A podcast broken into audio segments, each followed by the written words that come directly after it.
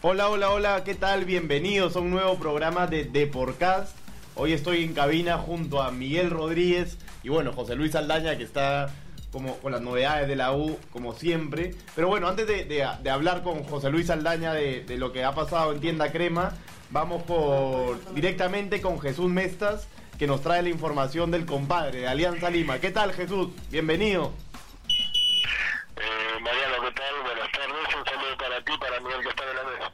¿Qué tal, Jesús? ¿Cómo va todo allá por Tienda Blanquiazul? ¿Qué nos puedes contar de nuevo? A ver, muchachos, aquí hay mucho, mucho movimiento porque te cuento que en breves minutos estará comenzando la conferencia de prensa anunciando la renovación del convenio que tendrá Alianza Lima con los sponsors principales, eh, el que ve en el pecho de la camiseta. Así es que eh, el equipo acaba de entrenar y solamente estamos esperando la, la invitación a pasar a la sala para, para esperar a los jugadores y también para conocer los pormenores de este nuevo de esta renovación de contrato que les favorecerá mucho al cuadro íntimo. Ahora, Jesús, eh, bueno, recordemos que, Alianza ya juega mañana a las 8 de la noche contra Manucci. Eh, ¿ya, hay, ¿Ya hay equipo confirmado? ¿Ya hay novedades en el 11 de Pablo Bengochea? Eh, novedades, no vamos a llamarle novedades porque para, para los que vamos este, a Matute o al entrenamiento del equipo, más o menos eh, sabemos lo que piensa Bengochea yo creo que va a mantener en la base del equipo que viene de conseguir los buenos resultados en los últimos partidos. Recuerden que después del clásico el equipo ha, venido consiguiendo triunfos importantes que lo mantienen segundo en la tabla a un punto de la U. Con relación al equipo, eh, no es novedad que Pedro Valencia vuelva a su puesto en el arco. Eh, por derecha irá Salazar, de centrales se mantendrán Godoy con Rioja y por izquierda volverá Milan Caro después de su por sub-23 en la primera línea de volantes, Cartagena y Beltrán vuelven a tener la confianza del profe con la intención de ganar presencia, marca y velocidad, ¿no? Eh, eh, estos partidos son para, para volantes mordedores como Cartagena y Beltrán y de salida rápida. Eh, por extrema, por la bala derecha irá Quevedo, por la izquierda Felipe Rodríguez, eh, Felipe Rodríguez y adelante la dupla sensación blanca azul, ¿no? Federico Rodríguez y Adrián Roque Balboa. Listo, Jesús. Bueno, el equipo ya, ya lo tenías en mente y, lo tiraste. pero quiero comentarte de otro tema. A ver, este. Ayer hubo una reunión eh, un poco cargada, ayer en Matute, con el tema esto de los estatutos y todo. Ceballos y Rato, quienes fueron muy tajantes en su posición, eh, demostraron estar en rechazo ante esta nueva medida de la federación. ¿Qué nos puedes comentar hoy? ¿Qué, qué, qué de nuevo ahí en el tema dirigencial de una alianza? ¿Ha pasado algo, algo nuevo, se puede decir? Eh, no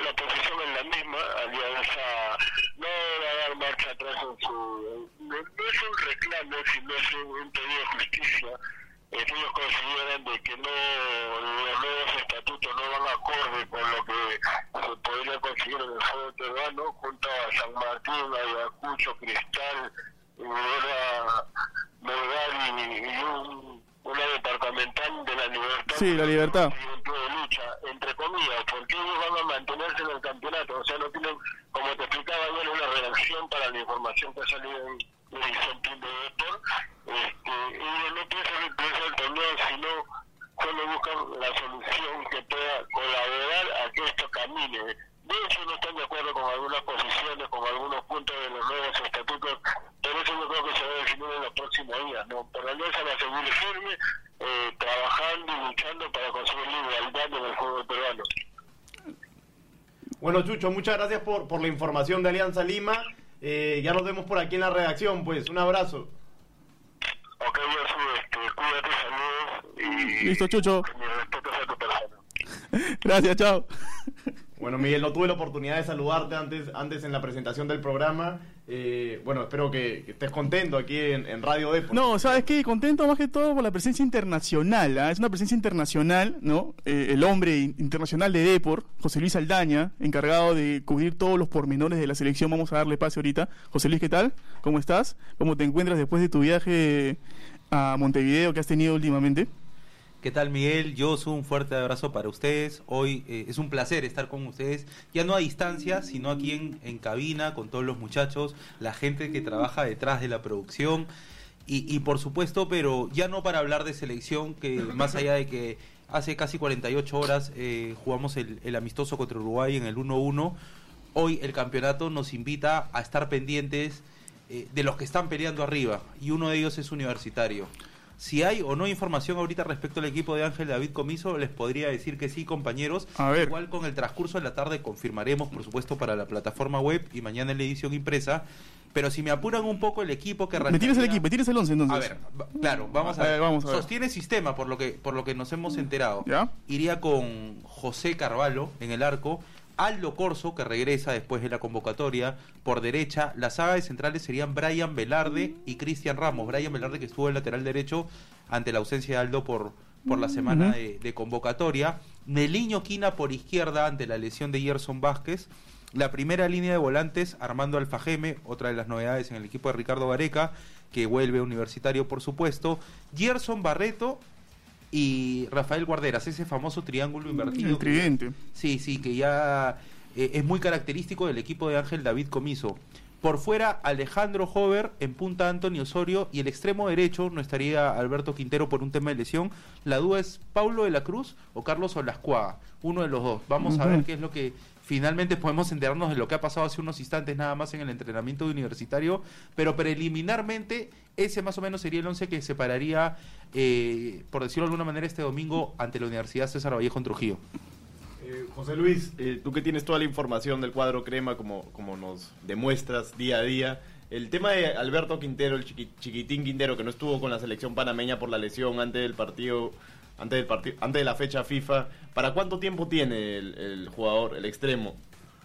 Pero, a ver, eh, se hablaba incluso inicio de semana si es que era un interrogante o no, si llegaba el partido de este, de este domingo. Por lo que tenemos entendido, la idea es que llegue a la próxima fecha que es con Cantolao. Igual tú sabes que todo depende de la evolución, cada, cada cuerpo del jugador es un universo distinto y vamos a ver finalmente para cuánto tiempo tiene eh, el jugador panameño, que es clave me parece en ese funcionamiento de ataque que va por fuera con la velocidad de él, con la velocidad de Hover, que si bien es- eh, uno diría no, pero juegan demasiado abiertos en el esquema de Ángel David Comiso, tienen esa particularidad de que por momentos hacen las diagonales hacia el medio y todo ello.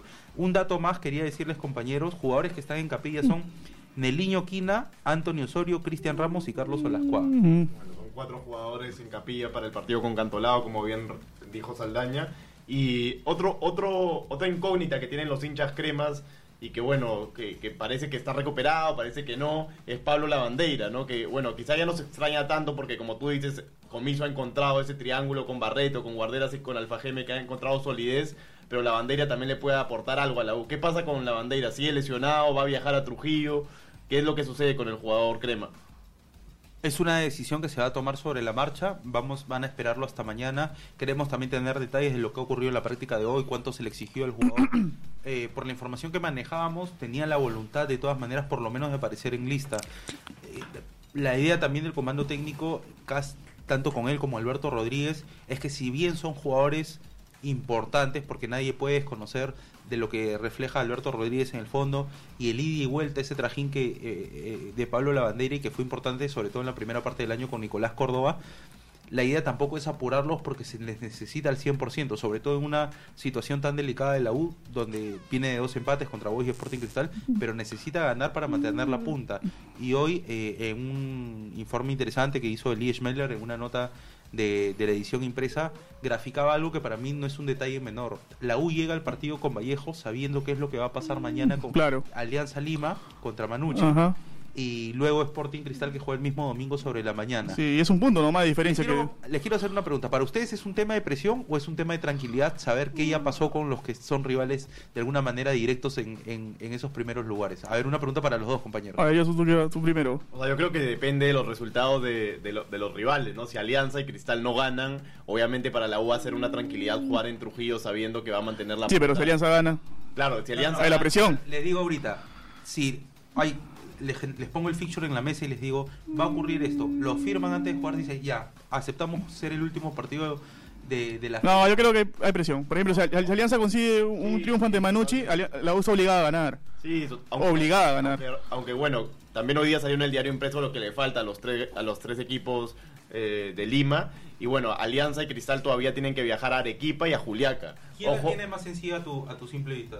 ahí tendría que, que- vamos a revisar que tenemos el diario impreso acá. eh, Pero, pero bueno, como digo, Cristal y Alianza tienen que viajar a Arequipa y a Juliaca los dos. Y de hecho son plazas que donde la U, recordemos que perdió en las dos plazas, en Arequipa y en Juliaca con Melgar y con Binacional. Y, y bueno, la U tiene que viajar a ver a Cajamarca en altura y luego todo es en Lima, ¿no? O sea, con Municipal en Lima, con Cantolao en Lima, con Ayacucho en Lima y con Garcilaso en Lima. ¿no? Ah, pero Cristal tiene que ir a, a- a Juliaca. Claro, como digo, Cristal tiene que ir a Juliaca y Arequipa. también. Alianza igual.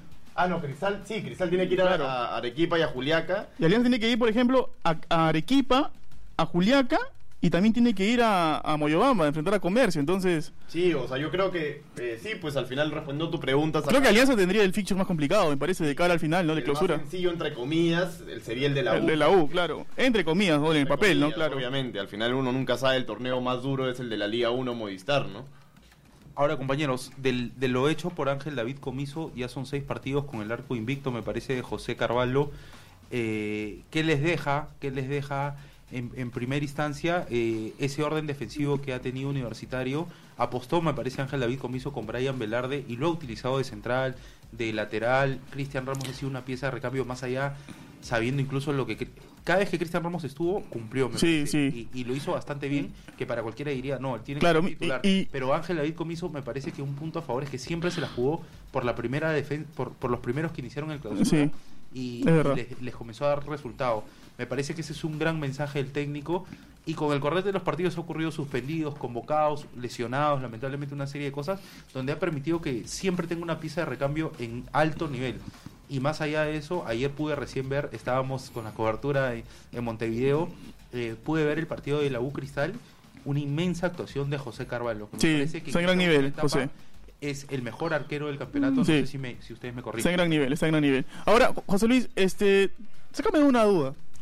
Una duda, tengo una duda desde ayer. Ayer eh, tuve la información, me llegó la información de que la bandera podría irse al final de- del año. Eh, parece un tema económico, de que no de que no podría solventar la administración crema. ¿Qué, qué, qué podrías decirme acerca de esto? va a ayudar mucho definitivamente cuando un jugador, eh, más allá de es un tema de lesión que, que es ajeno a él, eh, no ha tenido mucha oportunidad de mostrarse este año porque lo cierto es que más allá de lo que sabemos que significa Pablo Lavandeira, que, que cuando le tocó estar, el tipo corría, se hablaba del pulmón que era, Sí. el- el- cuánto se comprendía con Germán Denis. Lo cierto es que eh, me parece que no, no tiene un partido completo desde, con Cristal en la, en la etapa de la apertura, si no me equivoco, si me acuerdo un poco Ujú. eh, va, va a ver, yo creo que va a ser muy determinante el hecho de que se na- nacionalice para que no ocupe una Claro. plaza de extranjero. Y también me imagino, ¿Pero eso ya sale este año? eh, para el otro año creo que no habría problema para que, Ah. para que él pueda, O sea, pueda nacio- nacionalizarse y nacionalidad. tener una plaza de extranjero. Creo que eso, eso también es un punto clave, pero también definitivamente en ver cuál es el, el cronograma de pagos que va a tener esta nueva administración de cara al 2020. Es decir, si el AU tuvo con Carlos Moreno y, Cabez- y, y- y su grupo de trabajo un presupuesto para este año, hay que ver en función también de los logros que va a, va a conseguir Universitario, Claro. sea el título, un acceso a un torneo internacional y, y, Claro. eh, infinidad, estamos eh, buscando una hipótesis, ¿no? Porque Ajá. vamos a ver qué es lo concreto. También ver cuál es el presupuesto y ver si es que encaja eh, Pablo Lavandera en ese proyecto. Hoy creo que influye mucho el tema de la nacionalidad para que no ocupe una plaza de extranjero y ve- vamos a ver qué es lo que decide finalmente Ángel David Comiso, que no ha tenido la oportunidad de tenerlo disponible, digamos, para, Sí, es verdad. por este tema lamentable de las lesiones. Claro, yo creo también que, o sea, si la U sale campeón, me parece que, o sea, se puede re- se puede retener a, a Pablo, ¿no? Me parece porque llegan llegan premios, llegan este llega dinero de, de- de televisión, de la Copa Libertadores. Entonces, Yo te hago una pregunta. Si hoy Pablo Lavandera estuviera al 100%, ¿a quién sacas del medio campo? de los tres que están al medio. O, en, o en la posición que tú quieras, o quizás cambias el... Ya, mira, a ver, yo me la juego, ¿ah? Y a- a- me la juego siempre aquí. Para mí Barreto. Sí, yo también creo que Barreto. Sí. ¿no? O sea, Barreto, este... O sea, Barreto es bueno, ¿no? No, no, Sí, no, no, no hay que quitarle mérito al jugador de, al ex Cantolao, pero me parece que Pablo tiene mucho mucho más este jerarquía, ¿no? Sí, sí, de acuerdo. Ahora, me parece que lo de Gerson Barreto, la jerarquía de Pablo Lavandera, nadie, la va, a nadie va, va a ocultarla, pero lo de Gerson Barreto encaja en este sistema de Ángel David Comiso por el manejo de pelota que también tiene. No solo tiene un tema, no solo pasa por un tema de recuperación de pelota, sino también un tema de manejo. Y por momentos, si te das cuenta, es un socio ideal también de Rafael Guarderas, que por ahí retenga la pelota. Eh, es un chico que Pero ¿sabes. ¿sabes qué pasa, José Luis? Me parece, me parece que ese medio campo de la U le falta un poco más de velocidad. Porque tanto con Guardera, Cambio de ritmo. un cambio de ritmo. Y ese cambio de ritmo lo tiene la Pero bandera. aquí, claro, el torneo te lo puede permitir eh, jugar, digamos, en cuarta o en quinta, pero seguramente... No, a nivel extranjero te comen, Tienes te que comen. correr a- tienes que correr a sexta. Igual, no hay que olvidar que Comiso no tiene ni medio año con el equipo. ¿ah? Sí, es verdad. Eso hay que ver también y que para el próximo año pueda ser un equipo a su imagen y semejanza. Sí. Con lo que ha tenido y unos que otros jales, él ha podido armar, digamos, este equipo que para mí es meritorio. Vamos a ver finalmente qué es lo que ocurre. Bueno, sí, como bien dices, y, y también regresando un poco a lo que dijiste sobre Carvalho, creo que al igual que en el 2013, donde también fue figura clave en el torneo que ganaron con comiso eh, el cuadro crema en, en Huancayo, Sí. este año también está volviendo a tener protagonismo, ¿no? Pero bueno, eh, ya dejando de lado un poco el cuadro crema, ahora vamos... Entonces pedimos a José Luis entonces. Nos despedimos de José Luis, un placer tenerte como siempre en la cabina de Deporcast. Listo, José Luis, un abrazo. Y, Ahora te pongas el almuerzo más tarde. y bueno, vamos a- a pasar a, A Cristal, sí. Sporting Cristal, que, que la información siempre llega de la mejor manera con María Fe Herria. ¿Cómo estás, hermana? ¿Qué tal, Josu? ¿Qué tal, Miguel? Un saludo para María Fe, ¿qué tal? de Depor, ¿Cómo están? María Fe, ¿qué nos puedes contar en Tinto Celeste? ¿Alguna novedad para el partido del domingo? Eh, bueno, sí, es Miguel. Cristal sigue entrenando, están entrenando en, en la Florida. Se viene un partido muy importante de, de cara ya a las aspiraciones que tiene para el torneo clausura. Sabemos que ya se vienen las seis últimas fechas. Cristal está en el tercer puesto ahí nomás pegadito de la U, de Alianza. Y después de ese pequeño tropezón que tuvo ante la U, necesita como que recuperar recuperar motivación. No digo tropezón porque si bien no cayó, era un partido que, en el que tenía todo para ganar. Sí, pues al final este Cristal este falla algunas oportunidades claras de gol. Recordemos esa del Chorri Palacios que manda, no, de Pacheco, perdón, que manda al, al travesaño. Pero bueno, de ahí en, en cuanto a, se, como dices, está entrenando Cristal, pero, pero se podría a- hablar de algún e- de algún 11 eh, más o menos Un posible con- 11, ¿no? Un posible 11 para el partido con Pirata del domingo. Ahí es donde Barreto tiene que eh, mover un poco sus fichas. Claro, pues. Si bien ya recupera jugadores, como es el caso de Patricio Álvarez, de Cachita González, de los que están en el sub-23, jugadores importantes como, como Franco Chávez en la defensa, también pierde a cuatro jugadores, ¿no? Martín Tavara, que es este, que está en la sub-23, eh, Horacio Calcaterra y Cristian Palacios eh, están suspendidos, mientras que Cristian Ortiz sigue lesionado, ¿no? Recordemos que tampoco jugó ante el equipo de Ángel Comiso. Claro. Entonces ahí es donde, donde Barreto va a tener que mover un poco sus piezas. eh, y de lo que se está de lo que se está especulando un poco es que el, el que podría ser el 9 es Christopher Olivares, ¿no? Sobre todo porque Sí, en el caso de que Barreto quiera mantener el mismo esquema con el que juega, el 4-3-2-1, eh, que encajaría en ese caso es Christopher Olivares y Cristian Palacios y bueno, sin el lesionado de Manuel Herrera, ¿no? Claro, sería una buena noticia, ¿no? Pues este, darle la confianza a Christopher, que no ha tenido, no tuvo un buen partido, ¿no? En los 23 contra Colombia. ¿Cómo lo viste? No, no estaba muy bueno, ¿no? Sí, quizá no, no tuvo el mejor partido. Sí, pero bueno, bueno, chance pero de que se pueda este, reivindicar en el torneo local, pues, ¿no? Sí, así es. Si Barreto le da la confianza, también le estaría dando de repente la confianza, entraría en lista a Pablo Gallardo, el sub-18, que, Ajá. que, El que se retiró y volvió. está, del que tantas veces se ha hablado, también en los entrenamientos de, como sparring de la selección. Ajá. eh, viene viene destacando, ¿no? Le viene jalando el ojo eh, el ojo a Gareca, podría meterse en lista para comenzar a tener ya como que sus primeras oportunidades. Es lo que hay que esperar, el partido es este domingo, a las 11 y cuarto, las entradas están a la venta ya por Joinas y seguramente ya habrán en la semana más novedades sobre lo que va a ser el 11.